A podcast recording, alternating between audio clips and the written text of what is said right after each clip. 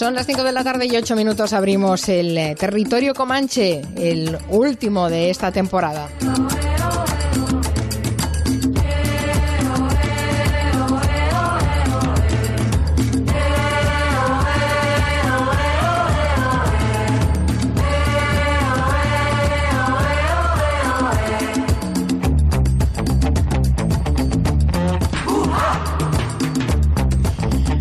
Dice Nuria Torreblanca, ¿qué tal Nuria? ¿Cómo estás? Muy buenas. Que hoy se cumplen 40 años de la desaparición de Peter Sellers. Sí. Y eh, bueno, me parece interesante recordarlo ¿no? en este Comanche, porque a mí me parece un personaje curiosísimo. Yo creo que su, Sí. vida, su vida privada era una imagen y su vida pública era otra, muy diferente, pero en, la, en la pública, el que encontramos en las películas era un tipo realmente ocurrente y brillante. Exacto, había papeles así hasta que se puso serio y hizo papeles como Mr. Chance, que también Mm. vaya papelazo. Pero vamos, Peter Sellers, El Guate, que posiblemente sea la película con la que más me he reído. buenísima. Buenísima. Bueno, vamos a repasar aquí la lista de comancheros si están todos a- a- eh, si están todos presentes. Máximo Pradera, ¿estás ahí? A tus órdenes, María del Carmen. Miki Otero. ¿estás ahí? Estoy aquí, no me muevo. Aquí David estoy. García Senjo, ¿estás ahí? Presente. Muy bien, bueno. Y Nuria que está aquí en el estudio, cada uno en su casa y, y Nuria en la de todos. Ay, eso, estoy en casa, os vigilo. Bueno, vamos a empezar por uno de los temas de los que más se está hablando esta semana, que es el del sector del ocio nocturno que está en pie de guerra. Se queja de que los están criminalizando tras los rebrotes de COVID en discotecas.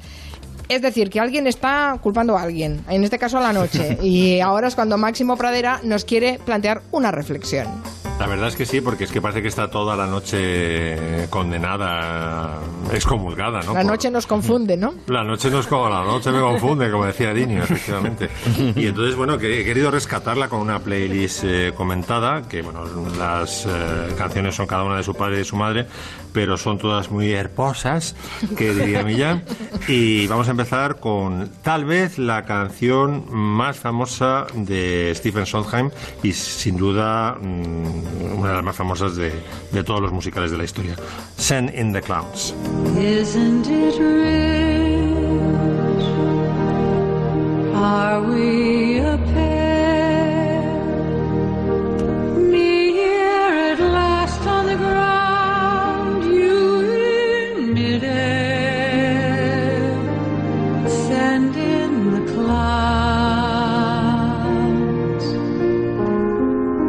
Y diréis, ¿y qué tiene que ver esto con la noche? Exacto, bueno, pues ¿qué tiene que esto ver? es, pues es, bueno, es un poco pillado por los pelos porque me apetecía meterla, la verdad. Una... Vale, te gustaba y punto. Y ahora te buscas No, una excusa. no, bien, bien, no, sí. no, vamos a ver. Eh, eh, el musical de Sondheim, que es del año 73, se llama Una pequeña música nocturna, mm, inspirada en parte en el título de Mozart, que ahora comentaremos, y en parte en la comedia de Ingmar Bergman, mm, eh, que se llama Sonrisas de una noche de verano. Y bueno, pues es una, una canción que confirma lo de que lo, lo de, una cosa muy dicha en arquitectura, ¿no? Eh, lo, lo de menos es más, o no sé cómo decía el arquitecto, Menos es más. Menos, menos es más, efectivamente, porque eh, Stephen Sondheim el, eh, bueno, compuso esto en una noche, tres noches antes del estreno de, de la- su pequeña música nocturna, este musical, para una actriz cantante que tenía muy poca tesitura y tenía muy poca voz.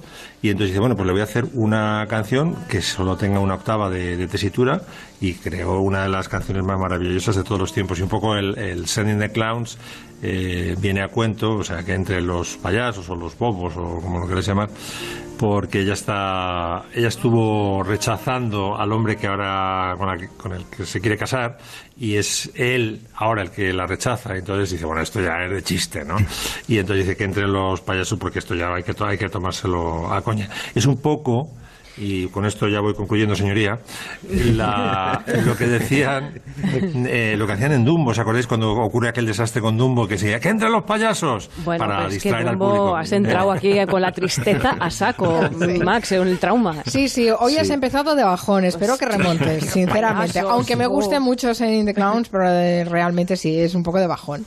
Es un poco de bajón, ¿Lo sí. remontas? Pues sí, vamos a remontarlo con la siguiente canción. Que suena la música, que ya noche que pasé contigo, la llevo guardada como fiel testigo de aquellos momentos que tú fuiste mía y hoy quiero borrarla de mi ser.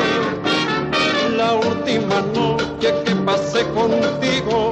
Quisiera olvidarla, pero no he podido. La última noche que pasé contigo, tengo que olvidarla por bien.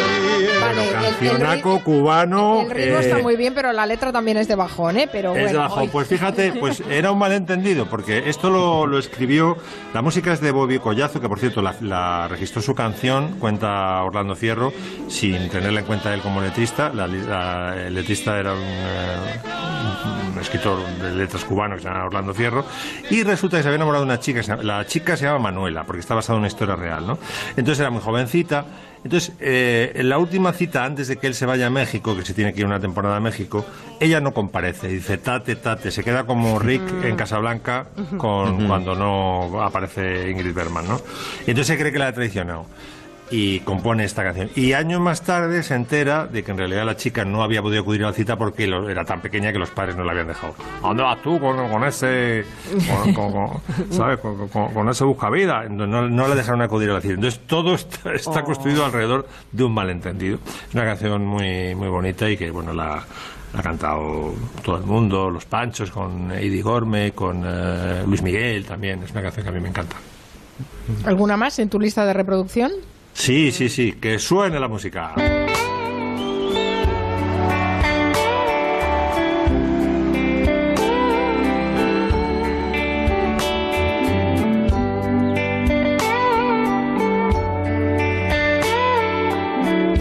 Es que tenía que dejar el punteo porque es puro Clapton.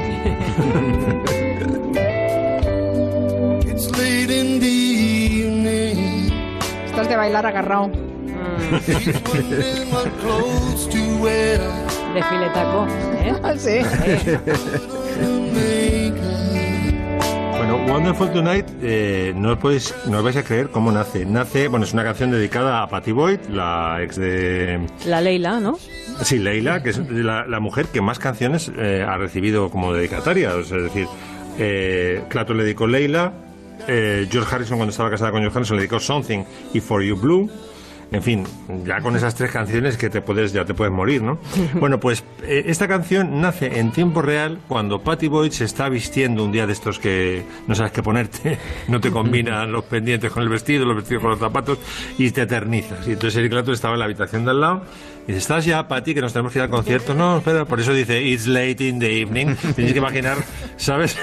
Los dedos de Eric Clapton taporileando sobre la mesa diciendo, nena, que se nos pasa el concierto, ¿no? Bueno, pues en vez de montar la bronca, cogió... Vaya. It's for you, you look wonderful tonight. Increíble, increíble. Yo creo que solamente Paul McCartney y Eric Clapton componían a esta velocidad. Vas a contarnos ahora, Max, por qué le llamaban mano lenta a Clapton. ¿Eh? Porque eso, eso siempre que se habla de Clapton es, por cierto, es mano lenta. Mano y la gente, sí, por la manera de tocar. Y luego hay gente que dice, no, es porque tardaba mucho en pagar y sacar la cartera y por eso le llamaban mano lenta. ¿Alguna más en esta, en como- esta como, entrega? un Max? sarcasmo, ¿no? Como, Claro. Claro. Sí. Que sí, sí, claro, música clásica, la pequeña música nocturna. Ah, qué bonita.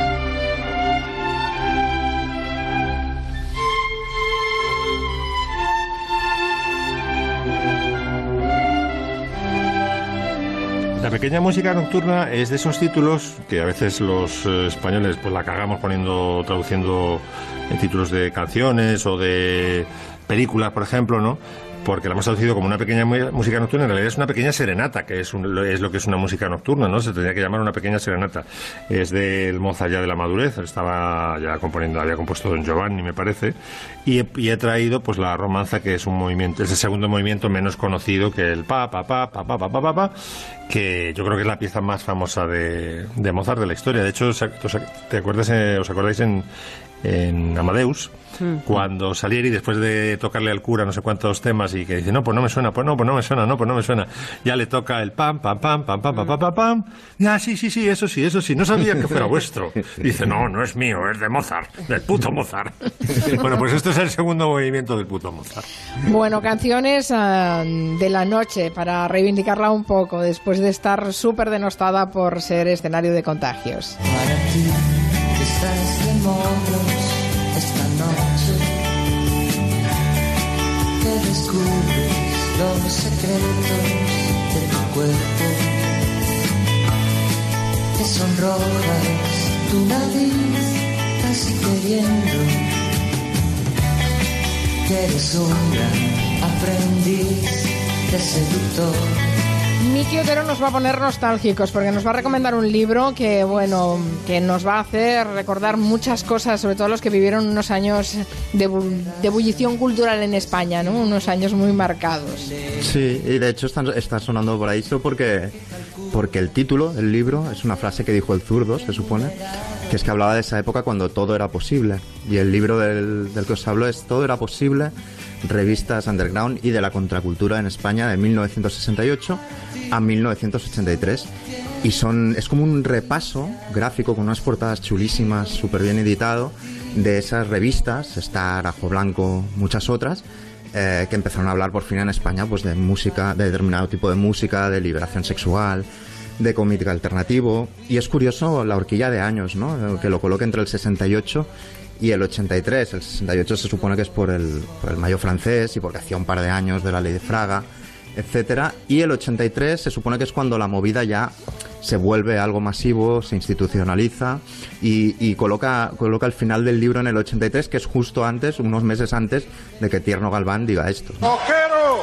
El que no colocado, que se coloque y al loro. Sí, que, sí. que esto de colocarse, yo siempre lo, lo- le he visto el doble sentido, ¿no? Colocarse con sustancias o con bebida, Colocarse. colocarse que la gente se colocó buscando un puesto en el está bien. La, la puerta giratoria, sí. Pero bueno, la cuestión es que es que el- el- este tipo de cultura o de contracultura tiene, tiene mérito en América, pero yo creo que aquí tenía un mérito especial, porque veníamos de un régimen fascista de décadas con un embargo cultural y emocional increíble y por eso para mí es más heroico aún todo lo de estas revistas, ¿no? Que aquí fueron posibles, pues eso, porque había hippies en Ibiza y en otras ciudades, por las bases militares donde americanas, por donde empezó a entrar determinada música, porque algunos emigrados pues empezaban a volver, o por lugares como Sevilla, que fue uno de los primeros nidos, digamos, de este tipo de underground, donde ya muy pronto sonaban temazos que mezclaban rock y flamenco y psicodelia, como este de Smash.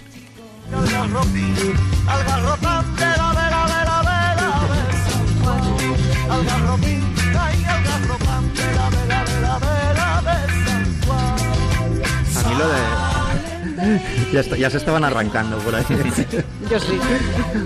A mí lo de la contracultura en España es que me recuerda una anécdota de un grupo de los 60 que se llamaban Los Salvajes, eh, que ellos veían las portadas de los Rolling Stones, de los Who, de los Beatles y les encantaban, ¿no? Pero no sabían dónde comprarse esa ropa, ¿no? Entonces siempre había esa tía, del- de- o esa madre o esa tía o esa abuela que sabía coser e intentaba como hacer los trajes igual, los botines Chelsea de repente eran botines flamencos, pero que no acaban de dar el pego y los salvajes, por ejemplo, les pasó que cuando fueron vestidos así, pensando que eran los, rey- los reyes del, del mundo, a actuar a Alemania, salieron al escenario así vestidos y la, la gente en Alemania les empezó a gritar torero, torero. Pero esta cosa de la precariedad, inventarte, intentar imitar, inventarte por el camino una cosa nueva, es lo que pasó con estas revistas también, porque algunas nacieron de cosas muy extrañas. Por ejemplo, algunas de las revistas en las que se empezó a hablar de estos eh, temas venían de- del mundo de la iglesia. Oriflama la pagaba la diócesis de Vic y se hablaba de Che, de, de Vietnam, del hipismo. Serrador la pagaba la abadía de Montserrat y ahí había textos de Roman Gubern, de Terence Moix o de este señor que se llama Pau Riba, que no, no evitó poner este corte increíble. Creus que, que ajudes a la cultura catalana, tu? Eh, Fent què? Destruint-la. le, pre- le preguntan, ¿crees que ayudas a la cultura catalana? ¿Y cómo? Y dice, destruyéndola. Este es, es Pau Riba que escribía en una revista de la iglesia, ¿no? O la primera revista de verdaderamente underground que se considera así, que es Apuntes Universitarios, sale de un colegio mayor. O sea, no me imagino en Estados Unidos eh, algo similar, ¿no? Que es este Apuntes Universitarios, que luego sería una revista que llevarían gente como Juan de Pablos, como Diego Manrique, gente que, que ha seguido escribiendo y en la radio y que, y que nos suena mucho, ¿no? Y luego revistas de humor, ¿no? Como Hermano Lobo, por ejemplo, que el subtítulo me hace mucha gracia, es Seminario de Humor dentro de lo que cabe. Buenísimo. Sí, sí. Bueno, en fin, hay mil historias dentro de, de- de este, de esta especie de recopilación de este tipo de prensa. eh, que podrías decir, ¿era, era, era algo como semi-desconocido? No, Hay revistas como Ojo Blanco que tiraban 100.000 ejemplares. Imagínate la de gente que la leería, ¿no? Y una de las... Mata de- también fue bastante famosa, ¿no? Claro, sí, es que hu- hubo una explosión real de muchos nombres. Una de las de mis favoritas es la revista Star, que también tiene una génesis divertida, porque la, la- funda, digamos, el hijo del típico editor que publicaba novelas de kiosco del oeste y cosas así, y gracias a ese editorial monta esta revista ácrata y totalmente a la contra, que era la revista Star, donde aparecen pues Nazario, Art Spiegelman con portadas de ukalele, donde se publica un libro fundamental que os recomiendo mucho que es Nosotros los Malditos, de Pau Malvido, que era el hermano, digamos, descarriado de, de Pascual Maragall. Eh, y, y aquí en esta revista, como a pesar de la ley Fraga le- los multaban continuamente y les secuestraban la edición, etcétera, etcétera, por lo visto el director tenía que ir cambiando continuamente. Y a que no sabéis quién fue directora en la última etapa de la revista Star. No os lo imaginaríais, yo creo. Hombre, claro. Carmele perdón, perdona, Marchante. Voy a Carmele. dedicarle esta, can- esta canción a Carmele Marchante. Esta sí. Ella es demoledora, porque ella, ella es demoledora, porque ella, ella es demoledora. Es que la evolución de Carmele Marchante ha sido, este, bueno, en fin. Eh, tremenda. Eh, claro, es que Carmele Marchante tiene una, una historia como periodista mm, bien, como, como periodista sería muy muy importante, ¿eh? quiero decir que después ya ya derivó en otras cosas. Pero tú la conociste antes de. Tómbola. Eh, sí, hombre, claro, por supuesto. Ah, no, no, Era una periodista muy con- muy conocida aquí, ¿eh? en, en Barcelona. Ya, pero dirigir esa revista Star, ¿no? Con todo ese elenco de, sí, sí. redactores, debía ser Eh, ella, interesante. ella figuraba, ella firmaba porque se necesitaba alguien con un carnet de periodista y se lo pidieron, eh, pero ella no llevaba la revista. Lo que pasa es que dice muy generosamente cedió su firma y, y permitió que la revista siguiera eh, saliendo. Este libro de verdad es muy interesante. Habla mucho de Ajo Blanco también. Yo qué sé, es que el, el logotipo de Ajo Blanco lo, lo hizo Kim Munzo, por poner un ejemplo, y ya escribía eh, pues, Racionero y otra gente, ¿no?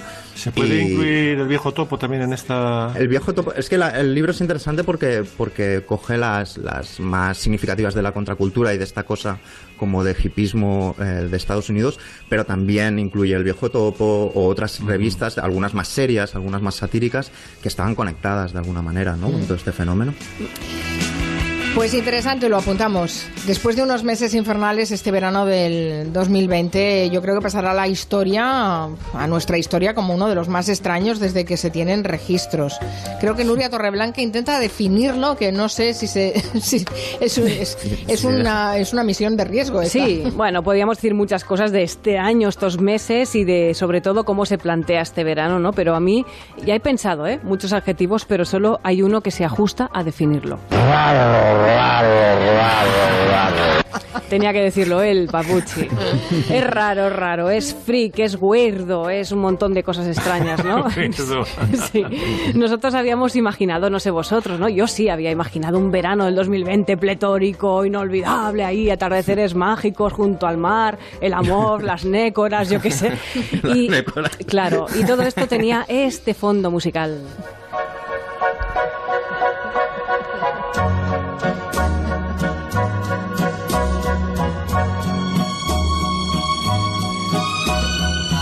Lo estáis sintiendo? Así las olas. Música de ascensor, Nuria. ¿Eh? ¿Música de? De ascensor. Sí, sí, absolutamente. Bueno, ascensor marítimo en Sí, este y, con- caso. y de consulta de dentista también. También, sí, pero vamos, es Henry. Mancini. Está- ¿eh? Estáis saboteando la, la felicidad veraniega Sí, sí, de. Henry Mancini. Sí, sí, Yo voy a llenar la, la bañera del lavabo ahora y voy a mirar mientras escucho la canción. No hace falta que lo saboteéis vosotros. Ya llegó el verano del 2020 y esta imagen se acabó convirtiendo en esto. El verano verano sí, que sí, el verano sí, no es así. Es así, es Jasper, uno de los señores, uno de los abuelos que aparece en Los Simpsons, un señor con barba que a mí siempre me ha hecho mucha gracia. Bueno, pero ¿y los niños? ¿Qué pasará con los niños? Los pobres niños esperan las vacaciones de verano para viajar al pueblo, para divertirse en pandilla, siempre que ese pueblo no sea algo parecido a Derry. Derry no es como ninguna de las ciudades en las que he estado. El número de muertes y desapariciones de adultos es seis veces mayor que la media nacional. En el caso de los niños es peor. Mucho, mucho peor. Aquí abajo todos explotamos. He visto algo. Era un... Payaso. Un payaso. Conectamos con Sending the Clowns, que nos ha contado exacto. antes Máximo. O sea, es el verano perfecto para que aparezcan. Ya solo nos faltan ah, payasos asesinos, ¿no? Para que el verano sea Oh, ideal, ¿no? Payasos asesinos en aldeas. En aldeas. Destroyer viene. Eh, uy, o este fatal, sí, ya te lo digo ahora. Nos dicen que este año tenemos que invertir en nuestro... Y ahora me pone la música para que me dé más miedo. Muy bien, Fran. Ahí estamos. Nos dicen que este año tenemos que invertir, evidentemente, en nuestro país, que no hace falta viajar muy lejos, ¿no? Que este año tenemos que veranear por aquí. Y así pueden quedar los niños después de pasar un verano en el pueblo.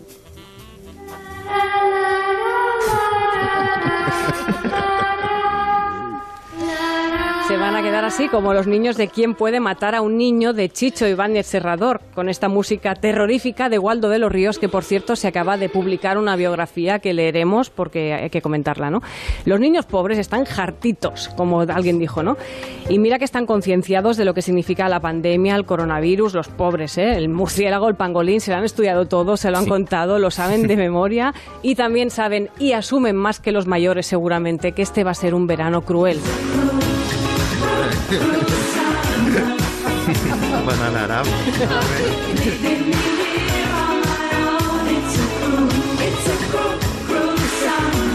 A que os sabíais la coreografía y todo de, de las, de las bananadas. ¿Os acordáis de ellas?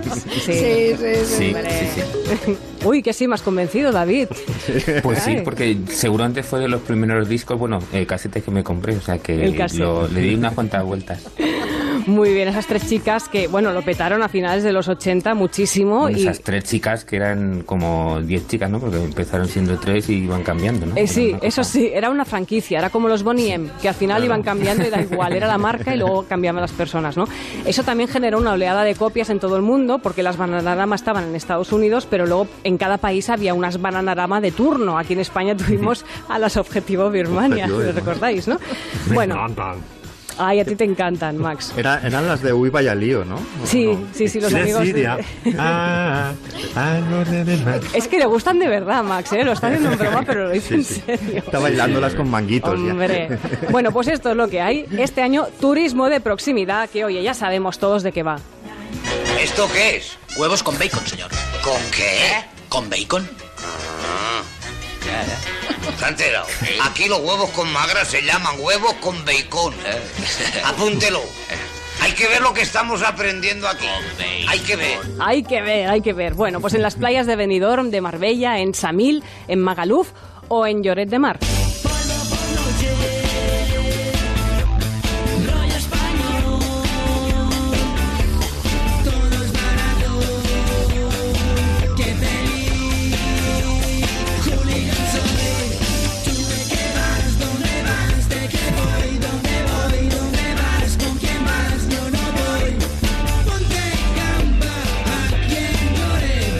Va a tocar, ponernos gamba en Lloret de Mar y en estas costas. Y ahora una recomendación para ir de vacaciones este verano fatal, en el que hará mucho calor, como decía Kiko Veneno. Siempre podemos seguir los consejos de unos viejos amigos, los Mecano.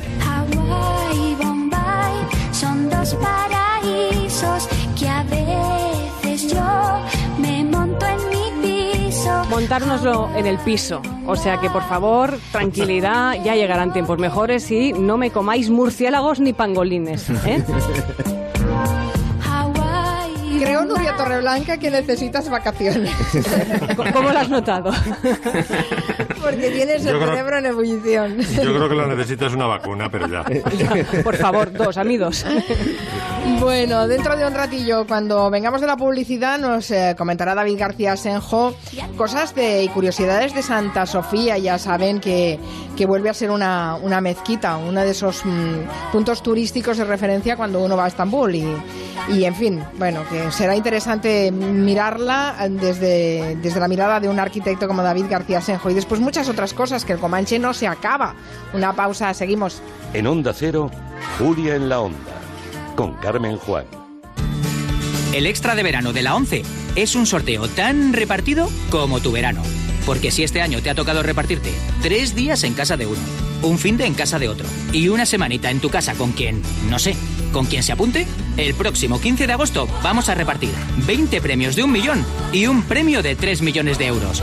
Estés donde estés, compra ya tu cupón y juega al extra de verano de la 11. 11. Cuando juegas tú, jugamos todos. Juega responsablemente y solo si eres mayor de edad. A ver esa foto, decid patata. ¡Hijolusa! Es que decir patata es decir hijolusa. Valde Picones, la huerta de Doña Rogelia, la granja de José Luis, patatas premium o patatas baby pat para microondas. Todas ellas de gran calidad. Patatas hijolusa. El reto de comer bien cada día. El mundo entero vuelve a abrirse ante ti. Con Halcón Viajes y Viajes Ecuador tienes todas las puertas abiertas. No te vas a dejar ni un rincón por descubrir. Reserva con hasta un 8% de descuento y cancelación gratis hasta 15 días antes. Más información y reservas en tu oficina de Halcón Viajes, Viajes Ecuador o en nuestras webs. Hacemos de tu viaje una gran experiencia. Onda Cero Madrid 98.0 Automatic.es. Expertos en cambios automáticos. En Automatic estamos preparados para ofrecerte el mejor servicio en la reparación y mantenimiento del cambio automático. Entra en automatic.es. En Automatic estamos contigo. Cuidamos tu cambio automático.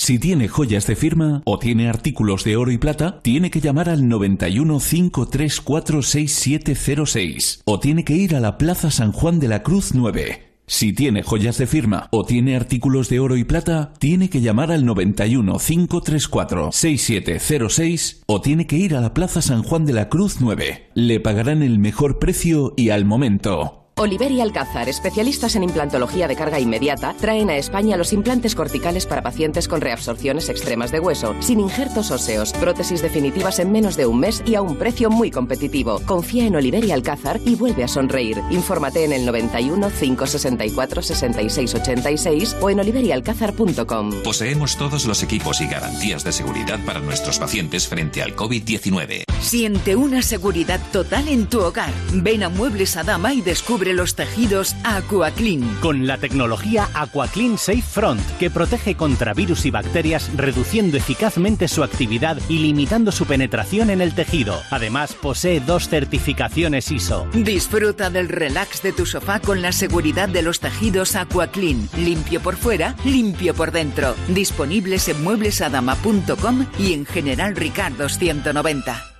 Brindemos con sidra y volvamos a disfrutar de lo mejor de la cocina asturiana en Restaurante Couzapín, con la calidad, buen servicio e ilusión de siempre. Restaurantecouzapin.com Muchos sostienen que la toma de decisiones es un proceso inconsciente y que al escuchar las distintas opciones ya sabes lo que quieres, aunque tardes en decidirte. Por eso, si te decimos que la gama del nuevo Ford Kuga se compone de motores gasolina, diésel híbrido con etiqueta eco y hasta un plug-in hybrid con etiqueta cero y enchufable, seguro que ya has elegido. Solo es cuestión de tiempo que vengas a conocerlo. El nuevo Ford Kuga ya ha llegado. Ford, acercando el mañana. Hola, astronauta. Soy Juanma Ortega. Ah, ¿que no sabías que eres astronauta? Bueno, tú, yo y todos. Estamos surcando el universo en una nave espacial que se llama Planeta Tierra. Madre mía, ¿y cómo está la nave? Está todo lleno de plástico, el ambiente cada vez más irrespirable, más calor. Menuda odisea nos espera. Por cierto, ¿tienes ordenador? ¿Tienes móvil? ¿Tienes acceso a internet? Pues ya tienes todo lo necesario para asomarte al futuro con nosotros. Con las mejores voces de la ciencia y sin ponernos intensitos, sin perder la sonrisa. 2100. Una odisea en la Tierra. El podcast de ecología y futuro de Onda Cero. Te mereces esta radio. Onda Cero, tu radio.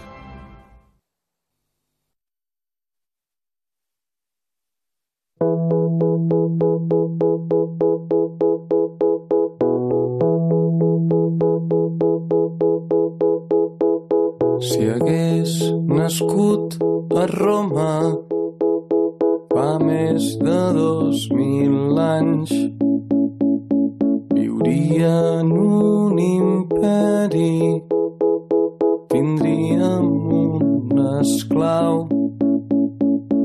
I àmfores al pati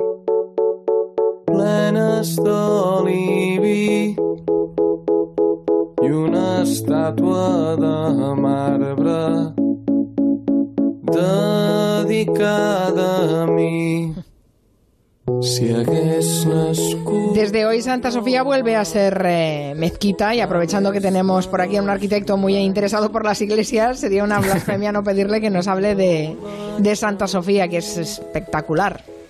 Pues sí, hoy, hoy creo que ha sido la primera celebración ya musulmana otra vez en Santa Sofía. y bueno pues no es el primer cambio de culto en un edificio que durante casi 10 siglos fue el templo cristiano más grande que se conoce como Santa Sofía, pero no tiene que ver con Sofía la mártir, sino con Sofía la sabiduría de Dios, la segunda persona de la Santísima Trinidad. Eh, uno de los problemas que implica el, cambio de, uso es la posible pérdida de condición de patrimonio de la humanidad, porque bueno, hemos visto hoy algunas imágenes que son un poco espeluznantes de las transformaciones que están haciendo en, en el, en el templo para adaptarlo a mezquita. Han puesto una, unas moquetas de un color azul horroroso, han, han tapado mosaicos. Bueno, en fin, es un desastre, ¿no? Y porque, bueno, un edificio que sea patrimonio de la humanidad tiene que tener una serie de requisitos sobre el uso y el mantenimiento de las obras de arte. Santa Sofía cuenta con, con, imágenes bizantinas, que son las que se pudieron recuperar o no fueron dañadas cuando ya, ya funciona en su momento como mezquita que deberían ser conservadas, pero que presentan realmente un problema, el problema de, de la representación de las imágenes dentro de un espacio de culto musulmán que sabemos que no, que no, que no puede que no puede haber, ¿no? Y bueno, pues mm, quería contar un poco porque es un edificio, uno de los edificios históricos más impresionantes, aunque bueno, ahora con la noticia de que vuelve Adrian Sens, quizás sería casi la persona más adecuada, pero bueno. muy bien, sí, señor. Sí, Pero bueno, tú lo vas a eh, intentar y te va a quedar la mar de bien también. Lo voy a intentar. Bueno, eh, lo más destacado de Santa Sofía es, eh, es su cúpula y el hecho de que haya resistido casi 1500 años en pie. Eh, no es la primera cúpula que, tiene el edificio, porque antes de la actual hubo dos que fueron dañadas en, terremotos, pero la, actual se ha mantenido pues desde pues eso, casi 1500 años. Y se, suele decir que es el primer edificio en el que se contó con la ayuda de matemáticos para resolver su estructura. Es decir, el primero que se hizo como de un modo científico para que pudiera resistir eh, un edificio de un tamaño tan grande, ¿no? Porque una cúpula de este tamaño pesa muchísimo y hay que tratar de compensar los empujes que transmite a la parte inferior, no solo por el peso que tiene, sino por los movimientos que provoca el viento. Cuanto más alto es un edificio, más le afecta a los empujes del viento y luego también la inestabilidad que producen los terremotos en, la zona de Constantinopla, bueno, Estambul. Y entonces, pues al exterior el edificio es muy masivo, tiene una presencia como muy potente y muy, muy dura, pero en el interior es un espacio prodigioso, es diáfano, luminoso, y porque al fin y al cabo de eso se trata un espacio religioso, ¿no? De un, un, lugar que nos transporte a otro sitio, que nos permita entrar en un tiempo especial en el que se supone que entramos en contacto con, con la divinidad.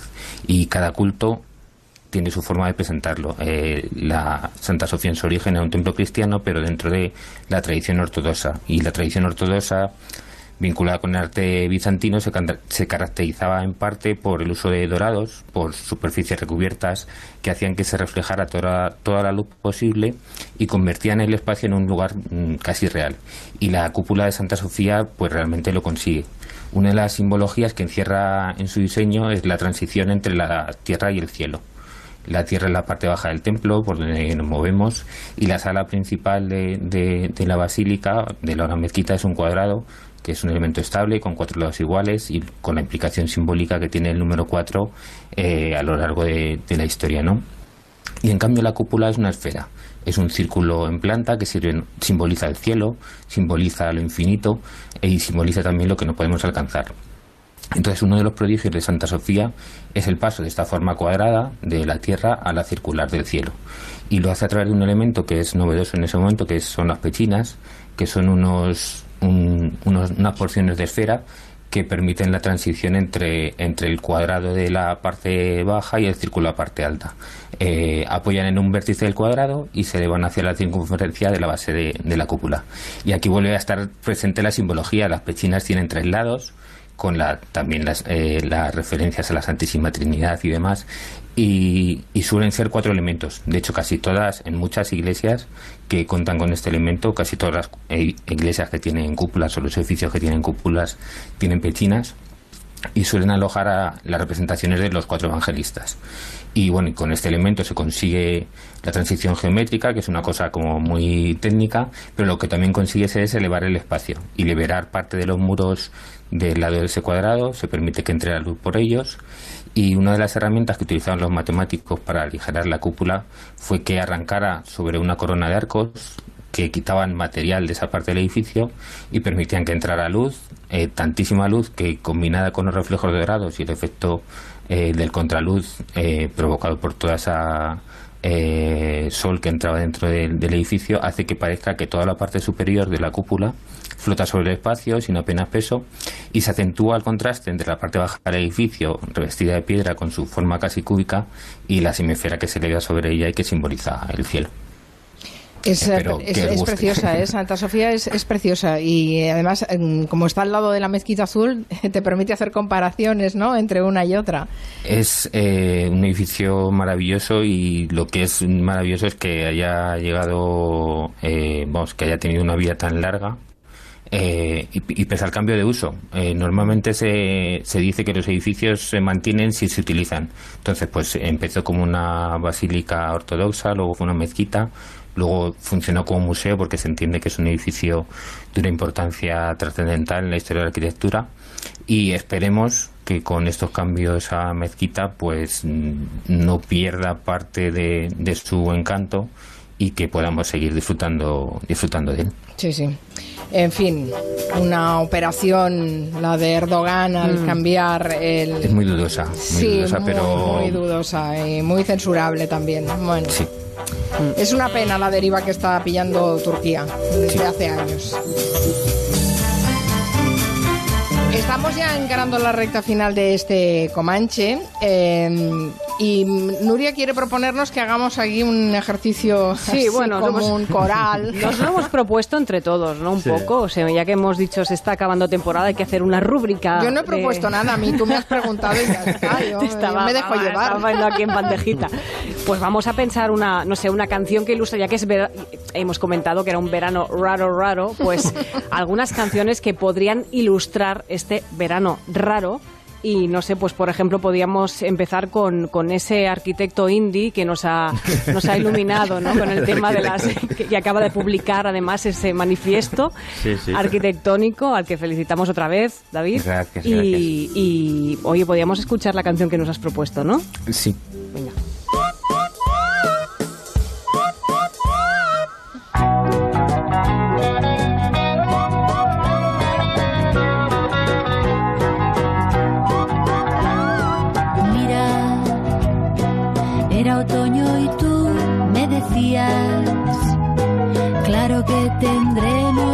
Tiempo en enero.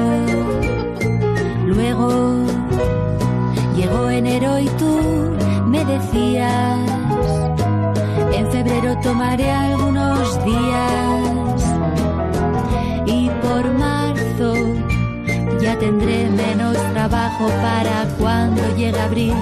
Ya verás que primavera viajaremos por ahí.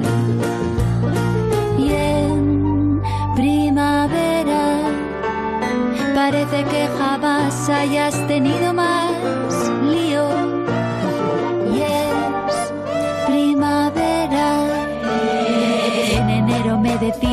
febrero y en febrero. Bueno, real como la vida misma Sí. esto, ¿no? Tal ¿Qué, cual. qué querrás Sí, decir sí. con esto, David? ¿Qué querrás decir? Bueno, no, no quiero lo que decir lo que me dijo Nuria cuando le propuse la canción.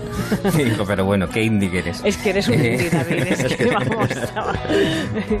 Bueno, eh, en los últimos años, pues eso, el verano es eh, signifi- significa para mí el tiempo en el que vas enviando todo lo que quieres hacer, todo el tiempo en el que quieres descansar, pero como dice la canción, ahora no puedo porque tengo trabajo, ahora no tengo, no puedo porque hay que preparar clases, este fin de semana viene la familia y yo creo que, que Single lo cuenta a la perfección y además tiene una estructura casi circular, ¿no? En la que termina la canción con la, con la primera frase de, bueno, en enero tendremos más tiempo otra vez, ¿no?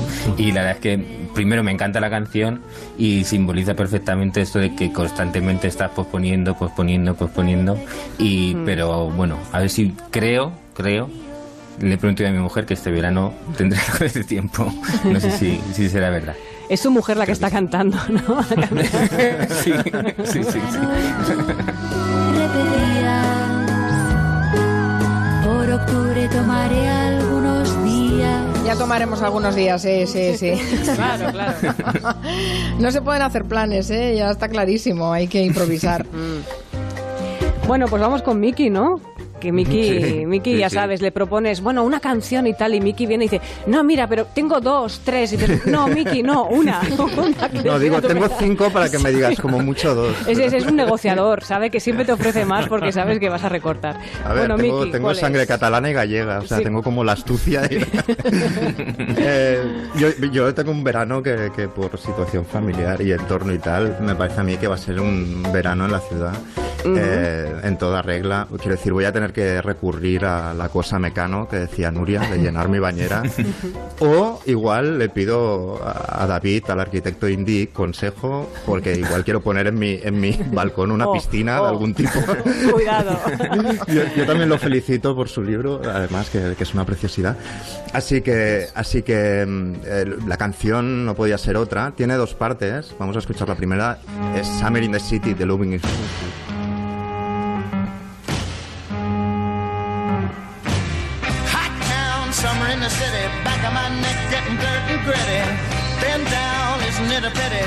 To be a shadow in the city. All around, people looking half dead, walking on the sidewalk harder than a match head. Vale, páralo, páralo, Fran. Páralo. Páralo, Paul. Pero bueno. Hasta ahora hemos escuchado al, al, al Mickey, digamos, enfadado, ¿no? Iba diciendo el cantante de este verano en la ciudad, decía, ciudad en llamas, ciudad caliente, verano en la ciudad, mi nuca se pone sucia y sudorosa, estoy depre, estoy deprimido, no es una pena. Esto no se parece ni a mi ciudad ni nada, la gente va medio sorda, busca la sombra por la calle con la cabeza como si fuera la cabeza de una cerilla, Eh, está como eh, protestando, está protestón porque se ha tenido que quedar en verano en la ciudad, pero hacia el minuto veintipico de la canción los acordes se hacen mayores, de repente llega la brisita nocturna y cambia completamente la canción y dice esto.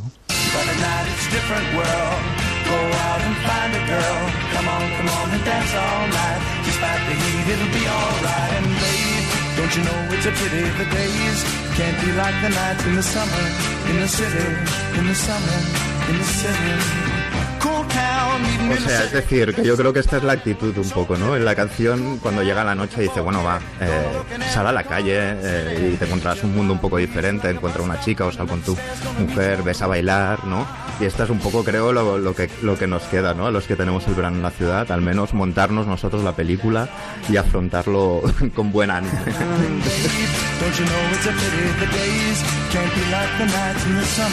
Tomamos nota que vamos a ser muchos los urbanitas, me temo. ¿Qué ha escogido Nuria Torreblanca? Ay, bueno, pues es que estamos acabando temporada y yo no quiero acabar este comanche de este verano extraño sin escuchar a los Kings.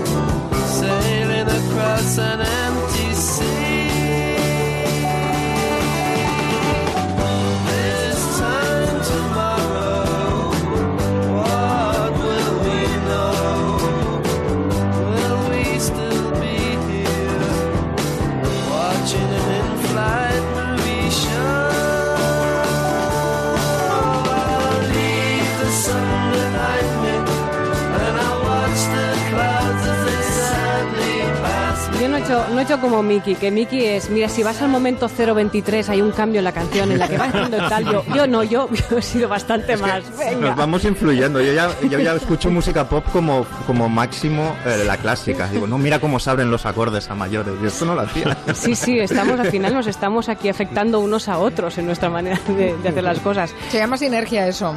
Sí, es lo que tiene, o contagio también, ¿no? Sí, que es más sí. adecuado. La convivencia trae eso también. Sí, sí, sí.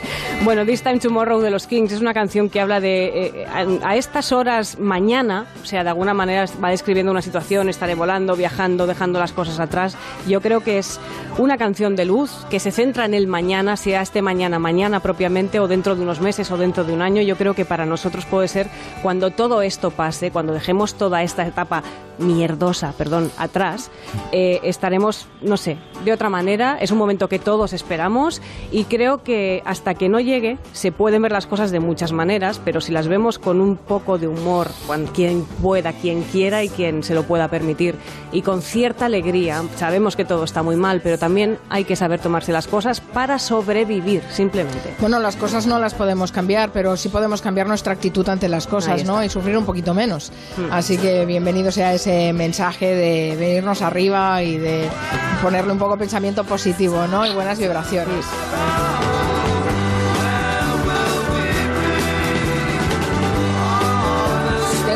curiosidad, Max Pradera, por saber qué has escogido. Pues ahora mismo lo voy a contar antes. Dejadme que evoque el momento que asocio más con el calor del verano de la historia. Una escena que presencié, que era un- también un verano en julio en Madrid, un tipo cambiando la, la rueda del coche, no me acuerdo que cayera, eh, con el gato, ¿no? Y entonces el asfalto estaba tan blando, por el, tan reblandecido por el calor, que empezó a hacer presión el coche hacia abajo y el gato gato. salió arrastrando un pegotazo de, de alquitrán, ¿no? Y el coche cayó de golpe a- al suelo porque no había superficie firme, claro, era de Y el, se- el- el señor con buen humor se hizo un huevo frito en el, en el capó y se puso a hacer un picnic ahí. Bueno, pues mira, yo tengo un rito todos los veranos, igual que los Reyes van a Maribén o Aznar iba todos los años a Oropesa, ¿os acordáis?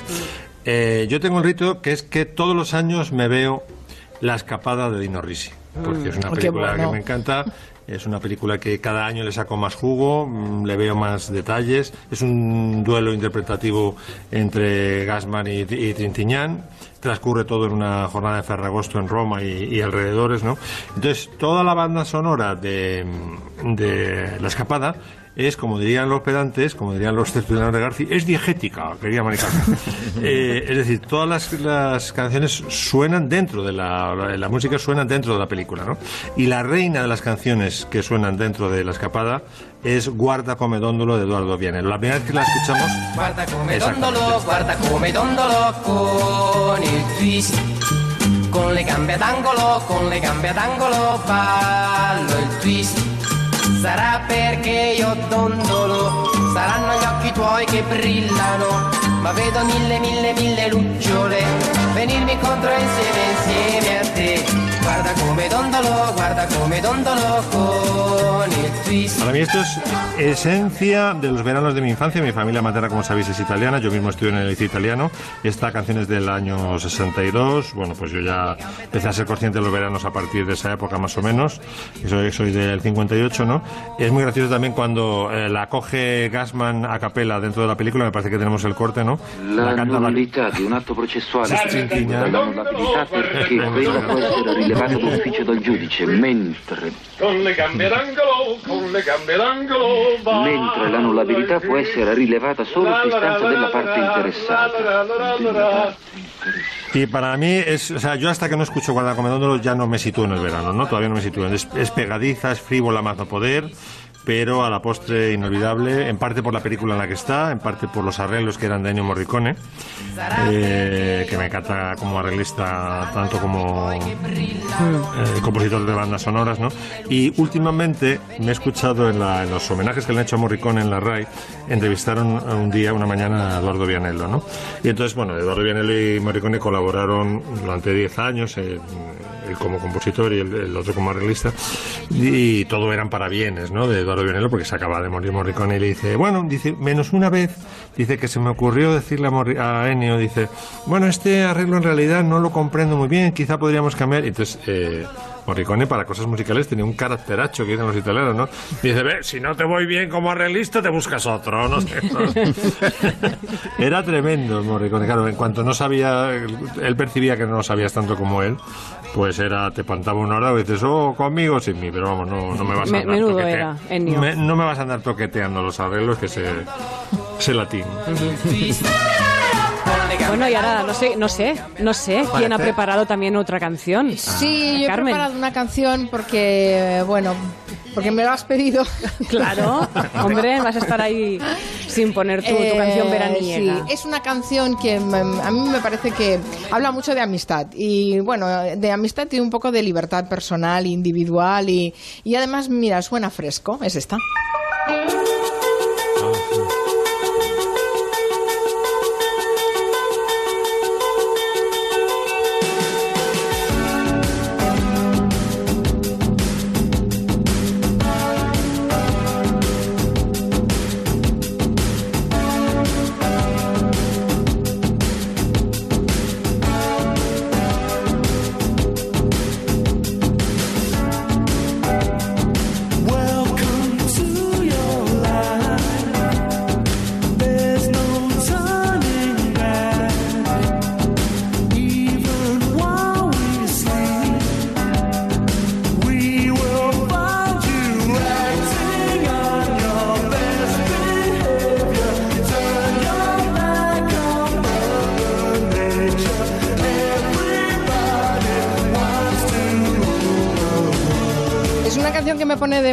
Humor porque es una canción que figura entre mi lista de reproducción de cuando coges el coche y Ah. carretera y manta.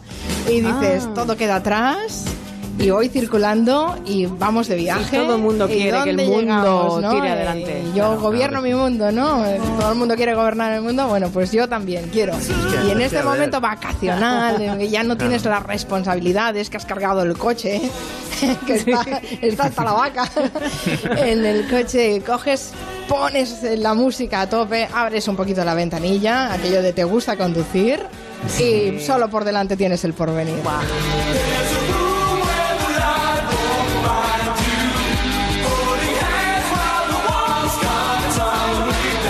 Yo no me quiero poner en plan abuelo cebolleta, pero no era mucho mejor el pop de los 80 que el de ahora. Espera. Es que Hay debate. todo- bueno. Hay debate, temazos. hay tema ahí, ¿eh? Esto es un temazo, esto es un, esto, Espera esto es que un me clásico ya. Esto es la, sí, la cuestión. música nocturna. A ver, el Pero, arquitecto. pero bueno, la cuestión, la cuestión es que a, a riesgo de ponernos cursis, que es lo que hacemos en el, en el Comanche siempre, ¿no? O sea, eh, no, no ponernos cursi, lo que hacemos es, bueno, todas estas canciones, todas estas novelas, en momentos de, no sé, de ver tu vida afeada o mermada con todo lo que está pasando, etcétera, etcétera, pues las novelas, las canciones son la forma de asomarte a otras vidas y, y de poder vivirla con más, con mejor humor, ¿no? Qué bonito Y- lo has dicho. Niki ¿Verdad que Otero. sí? Es que es, es que es un artista. Es que es un Sí. artista, es un gran escritor. Estamos Un llegando poeta. ya al final del Espera. Comanche. Oye, muy buenas vacaciones, muy buen descanso, por favor, a todos. Descansad y venid con las baterías cargadas de cara a septiembre. Nuria Torreblanca, Máximo Pradera, David García Senjo, Miki Otero. Un beso muy Pero Mari fuerte. Carmen, spoiler, ¿qué día Adiós. volvemos? Un beso. Spoiler, 31 de agosto empezamos, ¿vale? Que será el lunes. Las Adiós. noticias. Adiós. Adiós.